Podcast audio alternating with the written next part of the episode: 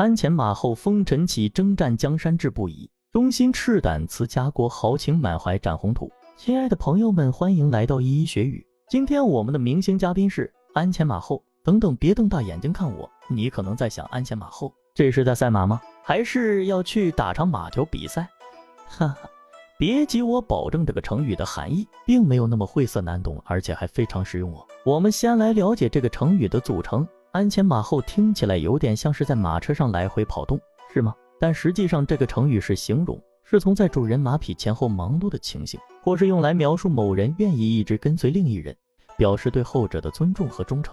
鞍前马后源于王树元的《杜鹃山》一句，讲述了中国古代历史上一段英勇的反抗故事。在第五场中，鞍前马后跟你跑，出生入死为你干。这句台词生动地表达了忠诚和奉献的精神。直译就是：我愿意一直跟在你身后，不怕生死，为你冲锋陷阵。如果我们用生活中的场景来比喻，你可以把它想象成那个为家庭奔波忙碌的超人妈妈或爸爸。早晨要准备早餐，也就是在鞍前忙活；然后又要去送孩子上学，也就是在马后忙活。回到家又要开始做午餐，又回到鞍前吃完午餐，又要去接孩子放学，又回到了马后。这样一天下来，他们在鞍前马后之间忙得不亦乐乎。而在工作中，你的领导可能也是那个鞍前马后的人。早上的会议，鞍前；紧接着处理紧急问题，马后。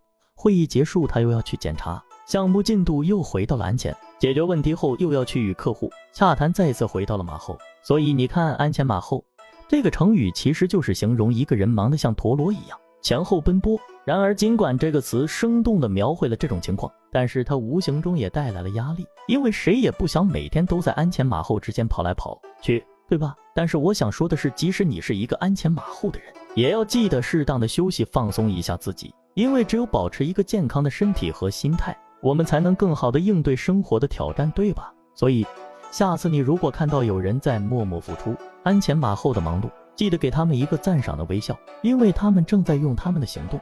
赋予这个成语新的生命力，而且如果你自己也是一个鞍前马后的人，那么请记住，虽然生活忙碌，但你的努力是值得赞赏的，你的付出是值得敬佩的。